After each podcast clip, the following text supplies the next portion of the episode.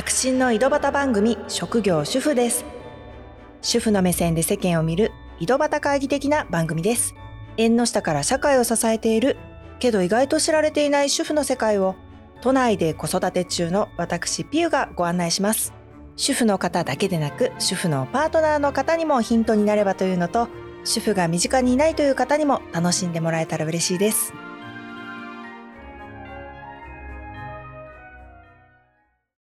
今回のテーマは前回に引き続き中学受験お役立ちグッズの続き。前回はコピー機とかリビング学習グッズお風呂ポスターなんかをねご紹介しました。今回はね追加のグッズ紹介とともに子供が勉強を自分ごととして進めるそういう自立につなげるのにも役に立ったかなと思うグッズとそのやり方についてもお話をしたいと思います。まずはちょっと細々系からなんですけど長男のリビング学習の時に、まあ、長男がね小学校高学年の時に次男は小学校中学年だったんですけど、まあ、次男はねやっぱ遊ぶ時間が多いんですよね。まあリビングにいてもテレビ見たり、まあ、漫画読んでてもね長男も目についちゃうわけですよね。あ遊んでるなっていう気になっちゃうんですよね。というのでね、まあ、前回リビング学習リビ学シリーズとしてはお役立ちの部員をご紹介したんですけど、これもね、ぜひ前回のを聞いていただければと思います。これ同じね、リビ学シリーズの軽くて折りたたみ式のついたてを活用したんですね。これね、我が家はリビングで学習するっていうだけじゃなくてダイニングテーブルを学習用にも使ってるんですね。まあ今もそうなんですけど例えば学習机だと本を立てるところとかねこう前面前の面に壁があったりして集中できるように、まあ、なってると思うんですけどリビングしかもダイニングテーブルで勉強するとなると遮るものが何もないんですよね。だから、まあ、遊んでる次男も目についちゃうし、まあ、気になっちゃうし、まあ、やっぱりちょっと僕も遊びたいななんていう気持ちもね出てきたりもするわけですよね。そこで卓上に置くタイプの三面鏡みたいなね形をしたこの字のこう横側両側をちょっと斜めに広げた感じ、まあ、そういう形をしたそのついたてを置いてでちょっとね個室感を出して勉強するそれをするだけでねだいぶ遊び系のものが目に入らなくて勉強モードに入れたみたいですね。そのついたてもよくできててちょっとねプリントが挟めるようにしてあったりとか工夫されてるんですね。だから年表とかなんか覚えるものを挟んだりとかね。そういう活用の仕方もしてました。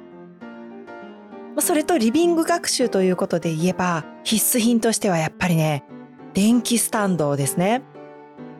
まあ、リビング明るいとはいえ、まあ、うちも窓に面してるし明るいとはいえ、まあ、蛍光灯の状況によっても、まあ、我が家もちょっとねオレンジ色の光だったりすると、まあ、若干夜なんかね特に暗い感じがするんですね。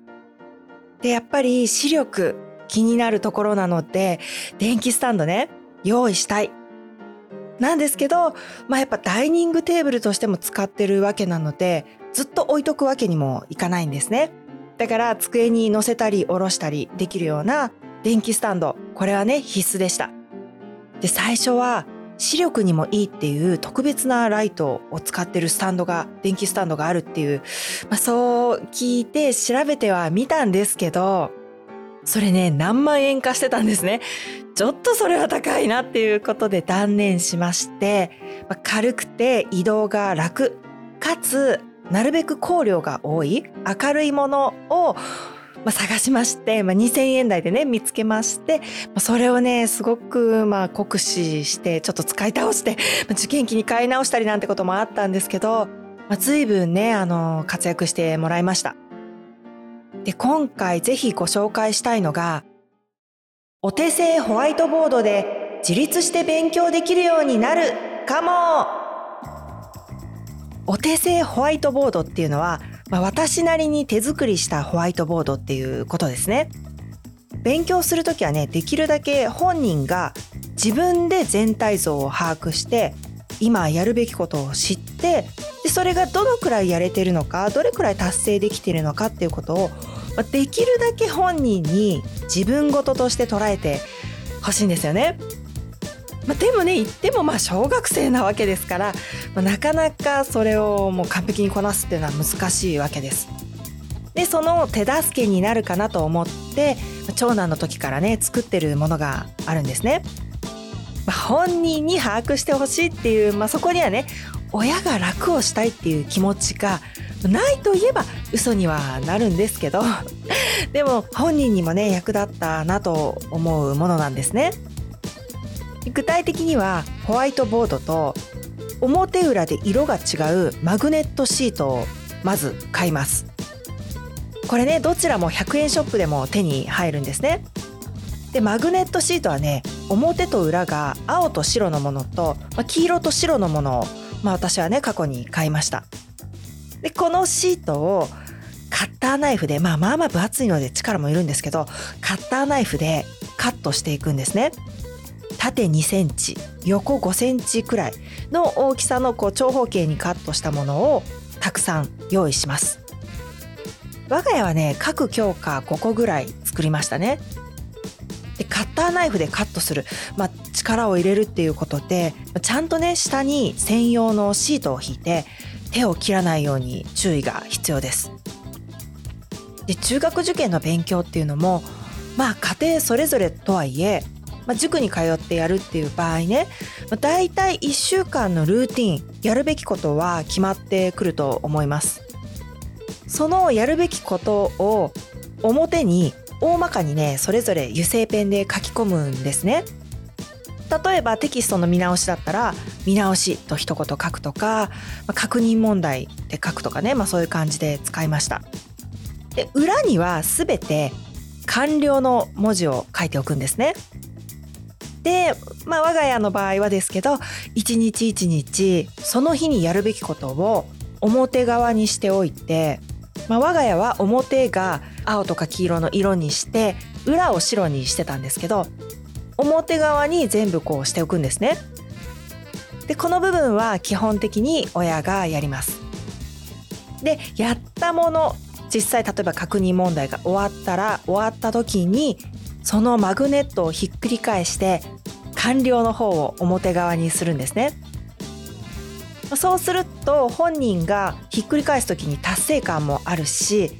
何が終わってないのか全体像がね一目瞭然なんですよね。でまあ何よりもひっくり返すだけだから作業も簡単だし、まあ、よくねもっとちっちゃい子だと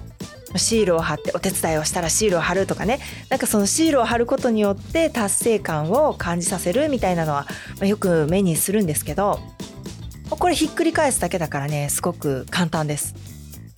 でそのうち自分で何を表にするべきかっていうのも把握できるようになってくるんですね。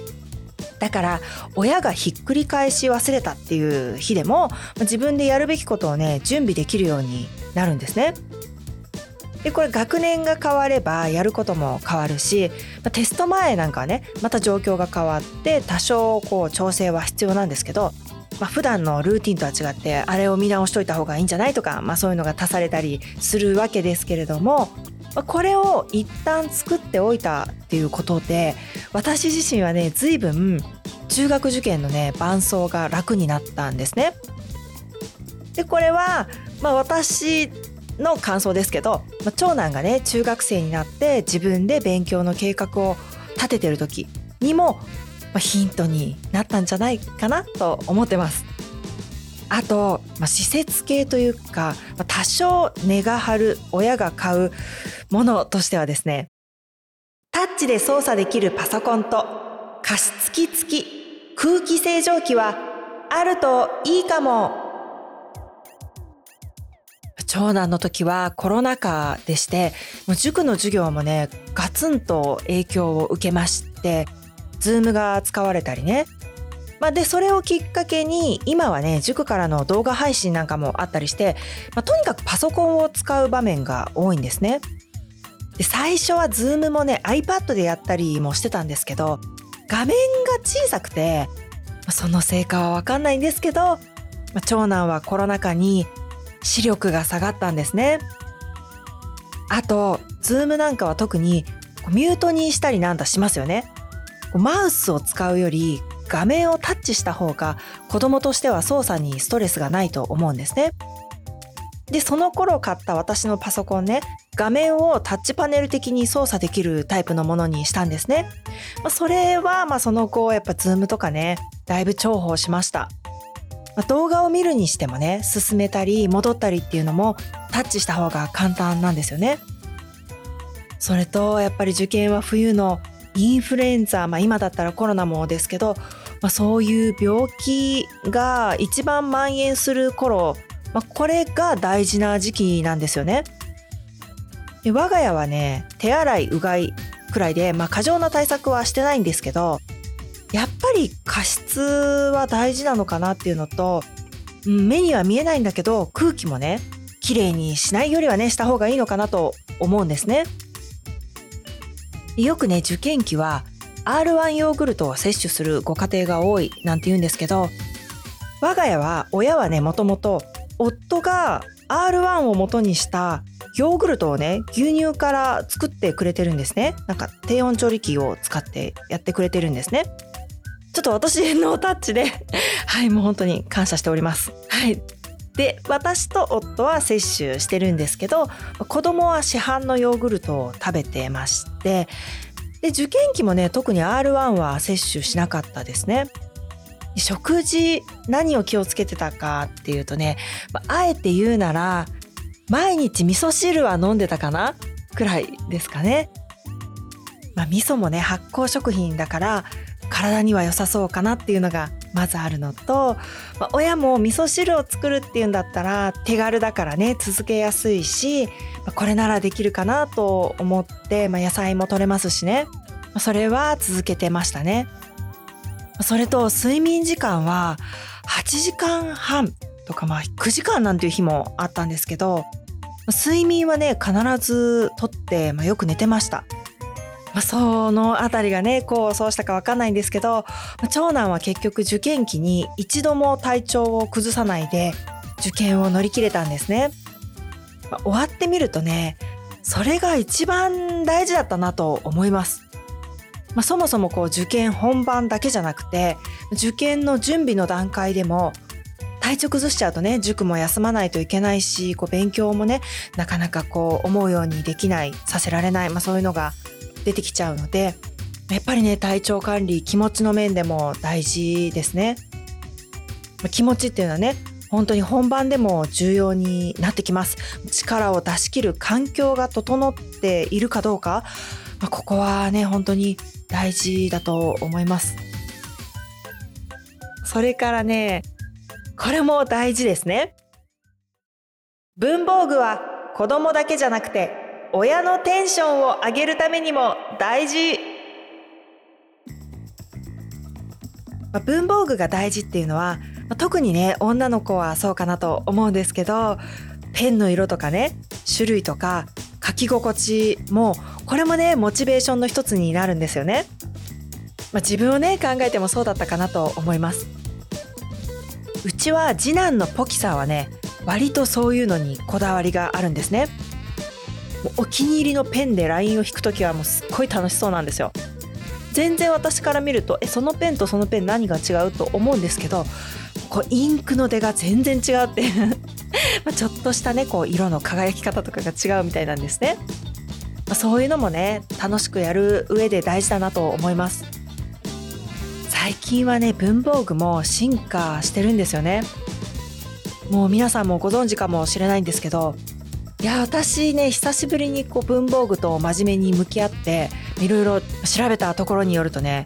シャーペンが特にすごいですね。我が家は結果ねクルトガっていうのを使ってたんですけどこうくるくる回ることで尖るみたいなこうネーミングなんですけどどういうことかっていうとシャーペン書く時ってどんどんシャーペンの芯がね斜めになってくんですよねやっぱ字を書く時傾けて書くからその角度で固定されちゃってどんどん斜めになっててあの斜め切りの長ネギみたいな感じでこう斜めになっていくんですけどそうするとこっち側は尖っててで平べったい面がどんどん広くなっていくっていうこうジレンマに陥るわけですよね。けどそれを自動で補正してくれるのがこのシャーペンなんですね。書くたびに芯を回転させてくれる、まあ、そのことで一箇所が尖っちゃうのを防ぐわけですね。それ以外にもこれは本当にクルトガだけじゃなくて他のシャーペンもすごく進化してるんですけど折れにくくしてくれたりとか書き続けてね芯が減って本来芯をカチカチ上から押して出し直して書くところを出し直さなくてもそのまま書けるっていうそういう工夫がねしてあったりとかあと疲れにくいとかねとにかく進化がすごいんですよ。もう種類もね豊富すぎて もう全然決められない すごい迷います。ま、そうは言ってもね我が家は鉛筆主流派でして、まあ、シャーペンはねテストの時に予備的に持っていく、まあ、それぐらいの感じだったんですけど、まあ、この鉛筆っていうのもね、まあ、奥が深いわけですよ。鉛筆自体もまあそうなんですけどキャップこれキャップがね本当にいろいろあるんですね。どんどん重ねて長くできたりとか転がりにくいっていうのを売りにしてたりとかねでよくね試験の時には鉛筆をね輪ゴムで束ねるっていう、まあ、そういう、まあ、アドバイスみたいなのを見たりするんですけど机の上に何本か置いて転がりにくくするっていうことですね。まあ、そういうのも聞くんだけど我が家はね最終的に入試の時はね輪ゴムじゃなくてキャップで工夫をしました。キャップ自体が長方形というか直方体の形をしてるんですね。だから転がりにくい。プラスキャップとキャップをくっつけられるっていうのがあってちょっとした取っかかりみたいなのがあって例えば6個キャップをくっつけて鉛筆6本を机の上に置いたりっていうのもできるんですよ。そうするとまあ輪ゴムとの比較ではないですけど試験の時にね机に置いても落ちにくいかなっていうので、まあ、我が家の工夫としてはそういう形にしました。それとね皆さんも人生の中で一度は使ったことがあるんじゃないかと思います。赤シート。まあ、赤い下敷きとかね、もう少し薄いペラペラしたものなんかもありますけど、これもね、いろんな大きさのがあるんですね。これはね、使う機会多かったですね。私、高校生の時は、緑のペンを買って緑のペンで覚えたいところを線を引いてその上から赤い下敷き赤シートで隠して覚えるなんてことやってましたけど、ま、というのもあってね一回買ったんですけど最近はねその線を消せるタイプフリクションのタイプも出てたりするんですね。買ってはみたんですけど我が家はね結局それはねほとんど使わなかったですね。で子供の文房具だけじゃなくて丸付けをする親のモチベーションも大事なんですよ。最近はね小学校低学年の頃から学校の計算ドリルもねお家で丸付けをしてもらいましょうみたいになってたりして塾に通う通わない別として親は丸付けの機会が多いんですよ。でその時に少しでも楽しい気分で丸がつけられるように気持ちいい書き味だったりとかインクの出だったりとかね太さ色もちょっと濃いピンクで気分変えたり、オレンジ系とか使ってみたりね、こういう、ちょっとずつ違うものを使って親も楽しむわけです。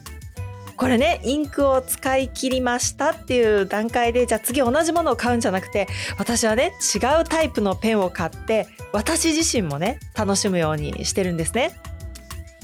この間もねロフトで初めて見るタイプのフリクションの赤ペンがあってついつい買っちゃってねでもちょっと他のペンもあるからずっと我慢してたんですけどつい最近デビューしまして。次男のポキさんも気に入っちゃってもう私とねポキさんの取り合いで 使ってます。はい。中学受験って、まあ、どうしてもね親も子も疲れる場面があるんですねやっぱりこう何年かやってるとねそういうタイミングは来るんですねなるべく俯瞰しないといけないなっていうふうに思うんですよ。時間軸も先まで見るようにするとかね目先のことはそんな大きな問題じゃないと自分で無理やりそういう思考に自分を引き上げるわけですね。目先の子供との言葉のやり取りだけじゃなくて子供の頑張ってるところ頑張りたいと思っている気持ちもおもんぱかるとかあと自分の視野の調整ですね。どうしても狭まっていくんですよ。どんどんどんどん狭まっていく視野を少しでも広く大きくするのが大事かなと思います。そのためにねちょっとだけでも今回ご紹介したようなグッズがこう何かのねお役に立てれば嬉しいです。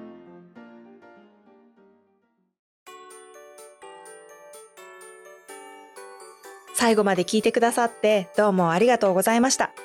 先日インスタにも載せたんですけど原宿のカフェでねジャケ聞きっていうポッドキャストのカバーアートをレコード風だったり、まあ、CD 風だったりねデザインして並べて皆さん手に取っていただいたり目にしていただいたりっていう、まあ、そういう場を作りましょうっていうのをねクラウドファンディングでイベントを開いてくださったポッドキャスターさんがいらっしゃって私もカフェにお邪魔したんですね。いやまあなんかねこう細々とやってるポッドキャストではあるんですけど